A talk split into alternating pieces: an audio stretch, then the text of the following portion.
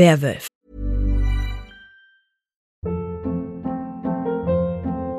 Hold up. What was that? Boring. No flavor. That was as bad as those leftovers you ate all week. Kiki Palmer here, and it's time to say hello to something fresh and guilt-free. Hello Fresh. Jazz up dinner with pecan-crusted chicken or garlic butter shrimp scampi. Now that's music to my mouth. Hello Fresh. Let's get this dinner party started. Discover all the delicious possibilities at hellofresh.com.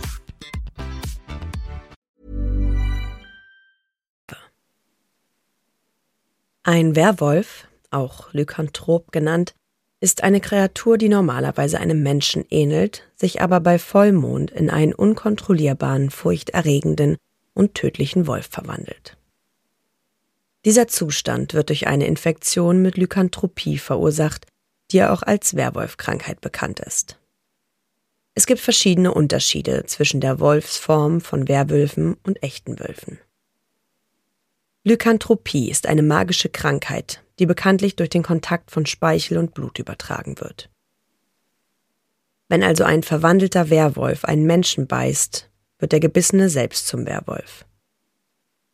Diese Bisse können auch tödlich sein.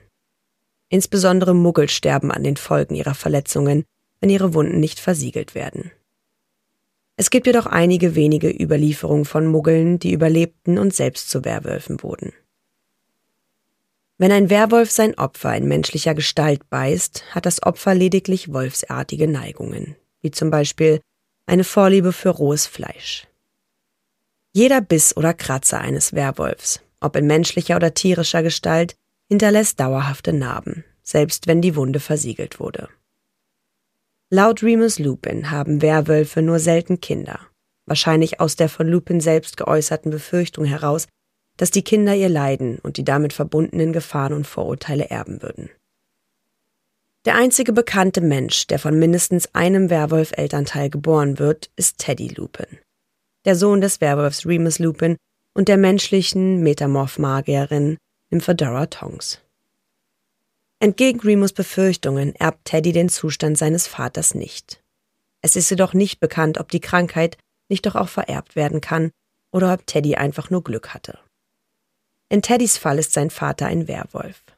Es ist nicht bekannt, ob die Verwandlung einer schwangeren Werwölfin die Fähigkeit, die Schwangerschaft auszutragen, beeinträchtigen würde. Wenn sich zwei Werwölfe bei Vollmond in ihrer Tiergestalt paaren, ist es möglich, dass sie schwanger werden.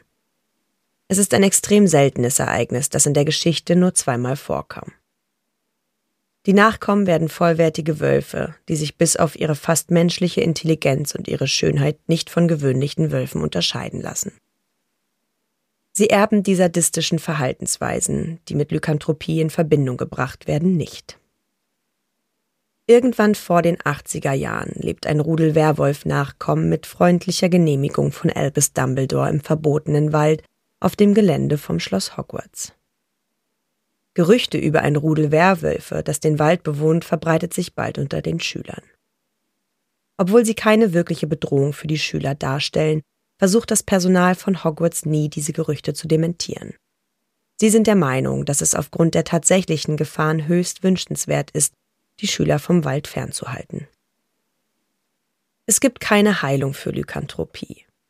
Einige der schlimmsten Auswirkungen können jedoch durch die Einnahme des Wolfsbanktranks gemildert werden. Er ermöglicht es einem Werwolf, seinen menschlichen Verstand während der Verwandlung zu behalten. So wird er von der Sorge befreit, anderen Menschen oder sich selbst zu schaden. Der Trank ist sehr schwierig herzustellen und enthält viele seltene Zutaten. Laut Remus Lupin schmeckt er ekelhaft. Zucker macht ihn leider nutzlos. Die hohen Kosten für die Zutaten machen es für Werwölfe praktisch unmöglich, den Trank selbst zu brauen da die meisten von ihnen verarmt sind. Zudem kann der Trank nur schwierig gebraut werden, ohne den eigenen Werwolfstatus preiszugeben. Da Werwölfe nur für Menschen eine Gefahr darstellen, ist bekannt, dass die Gesellschaft von Tieren während der Verwandlung die Erfahrung erträglicher macht. Laut Gilderoy Lockhart kann der Homorphos-Zauber einen Werwolf dauerhaft zurück in die menschliche Gestalt zwingen. Aufgrund von Lockharts Ruf als Lügner und der vielen Unwahrheiten, die er erzählt, um seine Popularität zu steigern, sind seine Aussagen jedoch höchst zweifelhaft. Oft beruhen Lockharts Behauptungen aber auf den Berichten vertrauenswürdiger Zauberer. Deswegen besteht die Möglichkeit, dass der Zauber tatsächlich existiert. In den 80er Jahren erzählt Cecile Lee, ein Zauberer, der für die Werwolf-Fangeinheit des Zaubereiministeriums arbeitet, dass er den Humorphus-Zauber bei seiner Arbeit verwendet hatte. Für ihn zwingt der Zauber den Werwolf nur dazu, vorübergehend in die menschliche Form zurückzukehren, anstatt ihn dauerhaft zu heilen. Im Gegensatz zu dem, was die Muggelwelt glaubt, werden Werwölfe durch Silber nicht beeinträchtigt. Es verhindert lediglich den Tod von Bissopfern. Es gibt mehrere andere Möglichkeiten und Lösungen, um Verletzungen durch Werwölfe zu verhindern und zu heilen. Keines dieser Mittel aber kann einen Betroffenen nach einem Biss vollständig heilen. Die monatliche Verwandlung eines Werwolfs ist äußerst schmerzhaft, wenn sie nicht behandelt wird.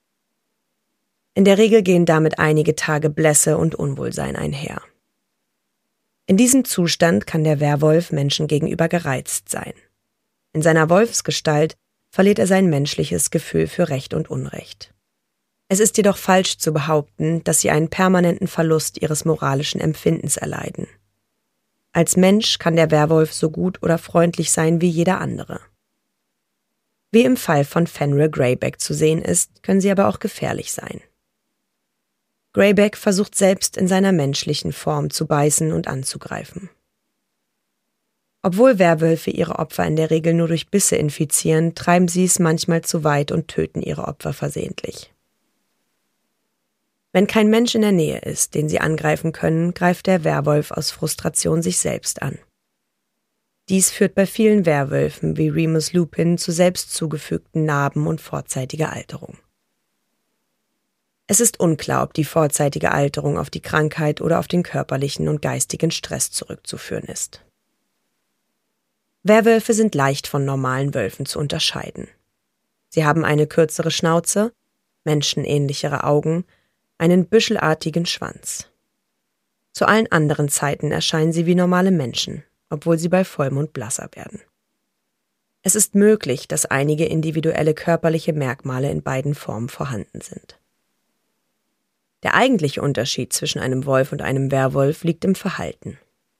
Echte Wölfe sind nicht sonderlich aggressiv. Die zahlreichen Volksmärchen, in denen sie als hirnlose Raubtiere dargestellt werden, beziehen sich nach Ansicht der Zauberer auf Werwölfe und nicht auf echte Wölfe. Es ist unwahrscheinlich, dass Wölfe einen Menschen angreifen. Werwölfe hingegen haben es fast ausschließlich auf Menschen abgesehen und stellen für andere Lebewesen kaum eine Gefahr dar. Werwölfe werden von der zaubernden Gesellschaft im Allgemeinen mit Angst und Abscheu betrachtet. Die meisten scheinen zu glauben, dass der Werwolf auch in menschlicher Gestalt eine Gefahr darstellt.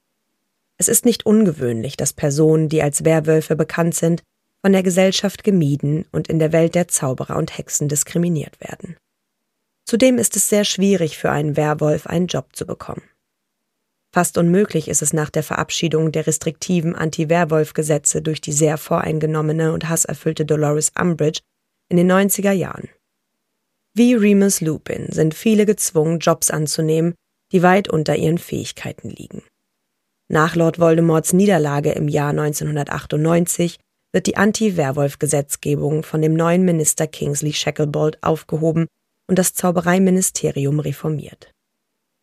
Durch die Hilfe seines Freundes James Potter als Schüler und später als Professor für Verteidigung gegen die dunklen Künste schlägt sich Remus Lupin lange als unerkannter Werwolf in Hogwarts durch. Nach seinem Abschluss muss er häufig seine Jobs kündigen und wechseln, bevor seine Arbeitskollegen seine Anzeichen von Lykanthropie bemerken. Lupin wohnt währenddessen in einem heruntergekommenen, halb verfallenen Cottage in Yorkshire. Er erklärt einmal, dass es für ihn als Kind unmöglich gewesen wäre, Hogwarts zu besuchen, wenn Dumbledore nicht so freundlich gegenüber Werwölfen gewesen wäre. Die Würde der Werwölfe wird lange vom Ministerium nicht akzeptiert. Es wird erwartet, dass sich Werwölfe dem Ministerium unterwerfen und verschiedene Verhaltensregeln und Register unterschreiben. Werwölfe sollen darin gezwungen werden zu versprechen, dass sie sich vor Angriffen auf andere schützen. Insbesondere Lyle Lupin betrachtet Werwölfe als seelenlos, böse und nichts als den Tod verdient. Sein Sohn Remus Lupin wird genau wegen dieser voreingenommenen Bemerkung zum Ziel und infiziert. Aufgrund der Unterdrückung und Diskriminierung von Werwölfen beginnen einige Werwölfe, die Zauberergesellschaft zu hassen und gründen ihre eigene Gesellschaft. Unter der Führung von Fenrir Greyback arbeitet diese Gesellschaft daran, so viele Menschen wie möglich zu infizieren. Ihr Ziel sind dabei insbesondere Kinder, um eines Tages die Kontrolle über die Zaubereigemeinschaft zu übernehmen. Laut Newton Scamander werden Werwölfe jahrelang zwischen den Abteilungen Bestien und Wesen des Ministeriums für die Regulierung und Kontrolle magischer Kreaturen hin und her geschoben. Zu einem bestimmten Zeitpunkt befindet sich das Werwolfregister und die Werwolf-Ferneinheit beide in der Abteilung für Bestien, während das Büro für Werwolf-Unterstützungsdienste in der Abteilung für Wesen angesiedelt ist. Diese Regelungen und Dienste sind letztlich ein Fehlschlag, da niemand bereit ist, ins Ministerium zu gehen und sich als Werwolf zu bekennen. Der Verhaltenskodex für Werwölfe von 1637 sollte Werwölfen eigentlich einen Rahmen für ein sicheres und legales Zusammenleben in der Welt der Zauberer bieten. Werwölfe müssen demnach eine Kopie des Kodex unterschreiben und versprechen, Nicht-Werwölfe nicht anzugreifen und zu beißen. Außerdem sollten sie sich während ihrer Verwandlung einsperren. Da kein Werwolf bereit ist, den Kodex zu unterschreiben, hat das Ministerium enorme Schwierigkeiten, die Schuldigen für Angriffe zu finden. Werwölfe werden in ihrem verwandelten Zustand als XXXXX-Kreaturen eingestuft. Dolores Umbridge selbst bezeichnet sie fälschlicherweise als nicht vollwertige Zauberer und Hexen. Selbst als das Ministerium von den Todessern übernommen wird, bleibt das Verhältnis zwischen ihnen und den Werwölfen angespannt. Die Todesser und ihre Verbündeten sehen auf die Werwölfe herab und benutzen sie nur als Fußsoldaten, um den Rest der Zaubereiwelt einzuschüchtern.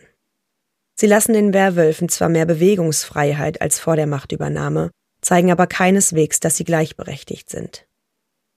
Greyback wird das dunkle Mal nicht verliehen, obwohl er die Robe der Todesser tragen darf. Greyback selbst erkennt, dass er, wenn er Harry Potter ins Ministerium bringen würde, keine Anerkennung für seine Gefangennahme erhalten würde. Obwohl nur Greyback beim Namen genannt wird, haben während der Schlacht von Hogwarts wahrscheinlich noch mehr Werwölfe an der Seite der Todesser gekämpft. Erst nach dem Zweiten Zaubereikrieg, als Kingsley Shacklebolt das Amt des Ministers für Zauberei übernimmt, verbessert sich das Verhältnis des Ministeriums zu den Werwölfen. Kingsley verleiht seinem Freund Remus Lupin posthum den Merlin-Orden erster Klasse für seine Tapferkeit im Krieg. Es ist bis dahin das erste Mal in der Geschichte, dass einem Werwolf diese Ehre zuteil wird. Lupins Leben und Sterben spielt eine wichtige Rolle bei der Aufhebung des Stigmas der Werwölfe in der Zaubereigesellschaft. Das britische Zaubereiministerium ruft außerdem ein Outreach-Programm ins Leben, das es der zaubernden Gemeinschaft ermöglicht, integrativer zu werden.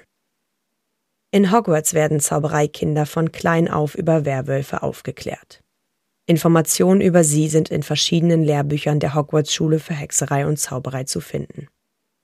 Werwölfe werden im Zusammenhang mit Harry Potters Professorin für Verteidigung gegen die dunklen Künste mehrfach erwähnt, da es sich um dunkle Kreaturen handelt, die im Unterricht intensiv behandelt werden. Quirinius Quirrell begegnet ihnen im Schwarzwald und bespricht in der Klasse, wie man Werwolfbisse behandelt. Gilderoy Lockhart soll einmal den Werwolf von Wagga Wagga besiegt haben. Dies wird in seinem Buch Wanderung mit Werwölfen erwähnt. Lockhart gesteht Ron und Harry jedoch, dass er die Lorbeeren für die Taten eines alten armenischen Hexenmeister einstrich. Werwölfe werden zudem in einer von Harry Potters Lektionen in Verteidigung gegen die dunklen Künste im dritten Jahr mit einem Aufsatz von Severus Snape behandelt. In der Stunde vertritt er Remus Lupin. Na, ihr kleinen Hexen, Zauberer und Muggel? Alle Infos und Links zur Folge findet ihr in den Shownotes. Dieser Podcast erscheint unter CC-Lizenz. Produziert von Schönlein Media, gelesen von mir, Anne Zander.